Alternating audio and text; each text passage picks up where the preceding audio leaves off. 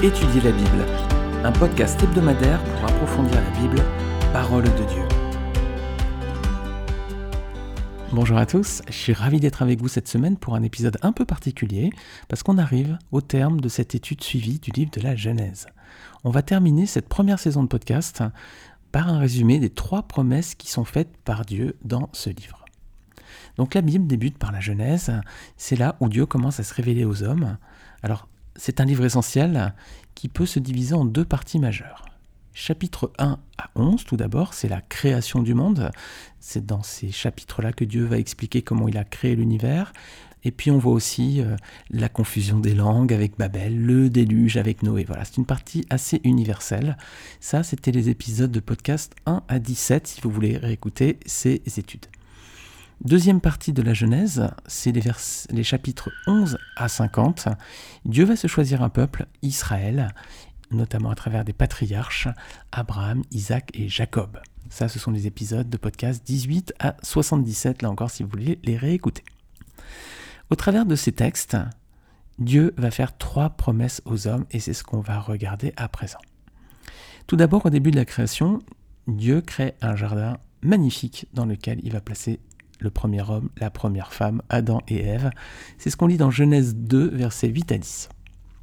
L'Éternel Dieu planta un jardin en Éden du côté de l'Est, et il y mit l'homme qu'il avait façonné.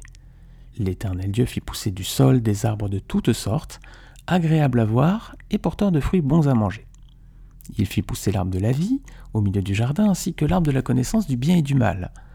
Un fleuve sortait d'Éden pour arroser le jardin, et de là il se divisait en quatre bras. Donc dans ce jardin, il y avait deux arbres, l'arbre de la vie et l'arbre de la connaissance du bien et du mal, et il y avait aussi un fleuve. Où était placé l'arbre de vie? Au milieu du jardin. Voilà. c'est des détails importants et on va y venir ensuite. L'histoire était belle, magnifique, elle aurait pu s'arrêter comme ça, façon conte de fées, et ils vécurent heureux ayant beaucoup d'enfants.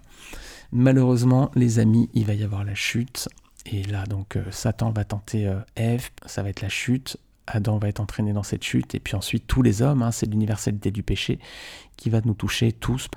Comme dit Romains 3.23, nous avons tous péché et nous sommes privés de la gloire de Dieu.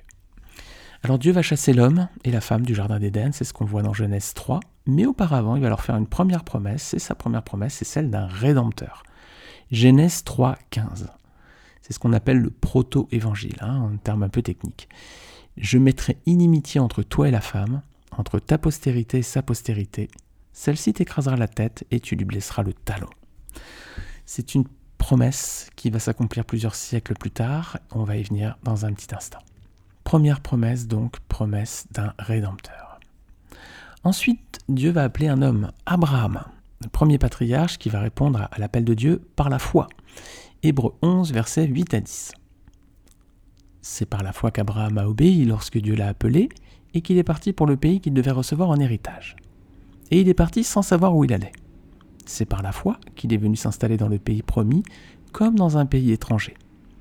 Il y a habité sous des tentes, ainsi qu'Isaac et Jacob, les co-héritiers de la même promesse, car il attendait la cité qui a de solides fondations, celle dont Dieu est l'architecte et le constructeur.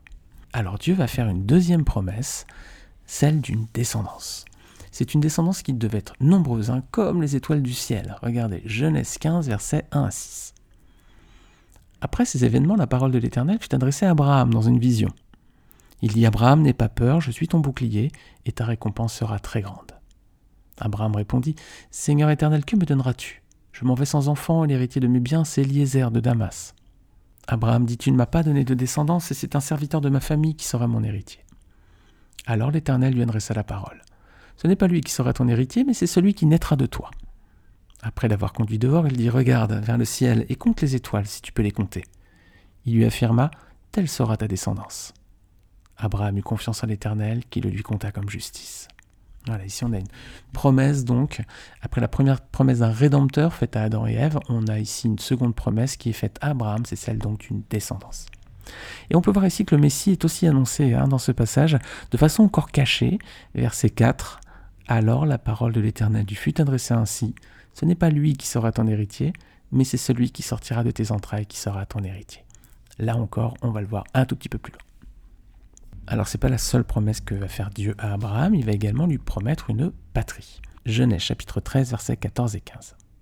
L'Éternel dit à Abraham, après que Lot se fut séparé de lui, Lève les yeux, et de l'endroit où tu es, regarde vers le nord et vers le sud, vers l'est et l'ouest. En effet, tout le pays que tu vois, je te le donnerai à toi, ainsi qu'à ta descendance pour toujours.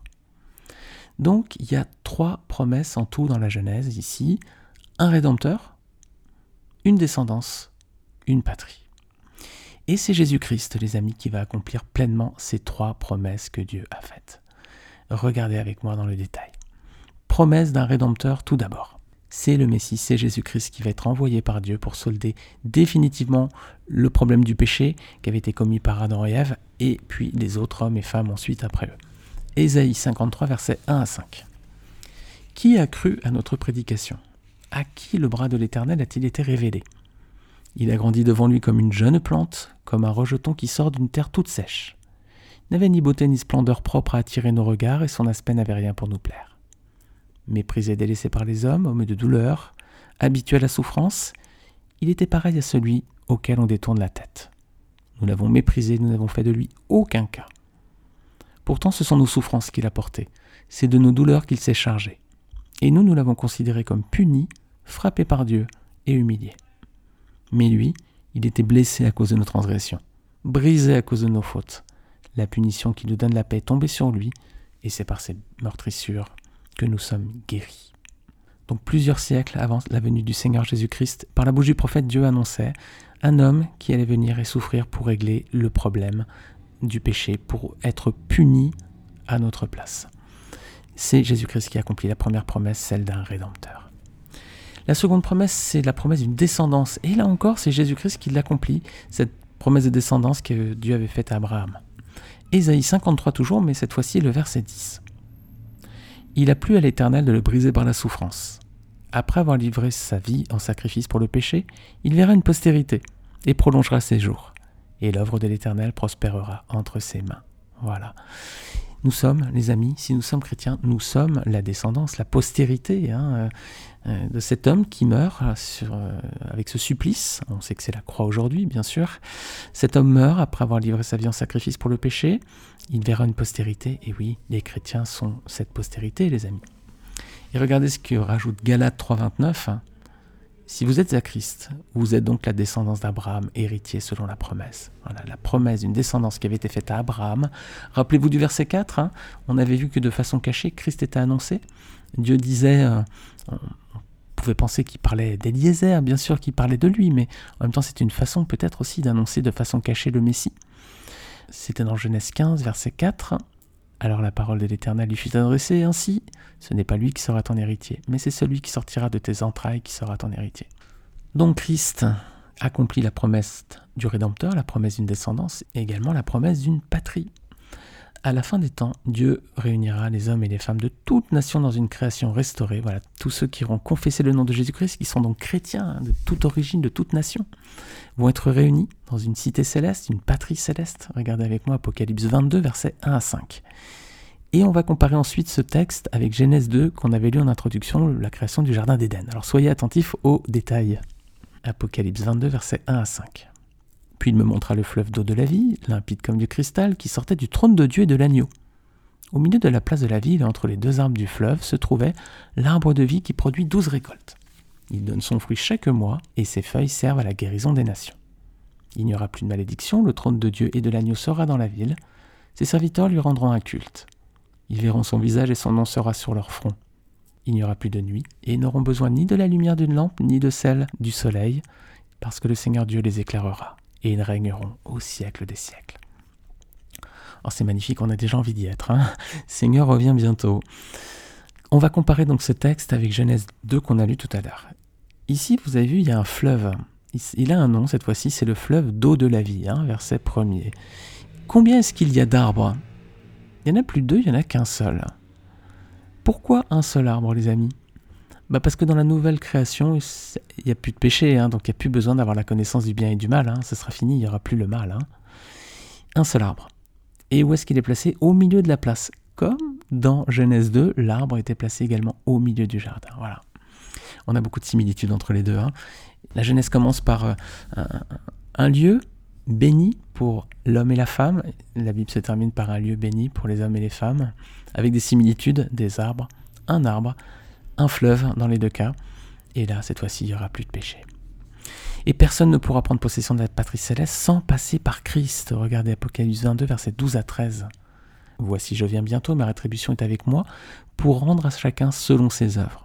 Je suis l'alpha et l'oméga, le premier et le dernier, le commencement et la fin. Heureux ceux qui lavent leurs robes afin d'avoir droit à l'arbre de vie et d'entrer par les portes dans la ville. Voilà les amis, personne ne pourra entrer dans la cité céleste sans passer par Jésus-Christ.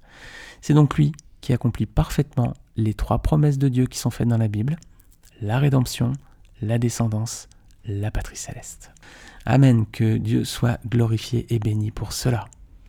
Alors on va conclure le livre de la Genèse par les derniers, tout derniers versets, c'est la mort de Joseph, hein, qui vient vraiment terminer ce livre, Genèse 50, versets 22 à 26. L'Éternel ensuite va se taire pendant quatre siècles, les amis, jusqu'à ce qu'il appelle un homme, Moïse, pour libérer son peuple de l'esclavage en Égypte. Et c'est pareil avec le Nouveau Testament. À la fin de l'Ancien Testament, l'Éternel va se taire pendant quatre siècles, avant la venue d'un homme, Jésus-Christ, pour nous libérer cette fois de l'esclavage du péché. Là encore, une similitude comme entre le jardin de Genèse 1 et le, la patrie céleste de Apocalypse 22. Alors on en a fini avec notre étude du livre de la Genèse, on a couvert ce premier livre, en 77 semaines. C'est en tout 77 épisodes de podcast. J'espère que vous avez apprécié ces études. N'hésitez pas à me dire si elles vous ont édifié, si vous les avez appréciées. Vous pouvez me faire part de vos commentaires en m'envoyant un email sur contact@étudierlabible.fr et de me dire voilà, est-ce que ces études vous ont plu? Est-ce qu'elles vous ont apporté quelque chose? Est-ce qu'elles vous ont édifié? Voilà, je serais ravi de lire vos retours. La semaine prochaine, on se retrouve avec l'étude d'un nouveau livre. Je vous en garde la surprise, bien sûr. Je vous dis à la semaine prochaine et que le Seigneur vous bénisse. À bientôt.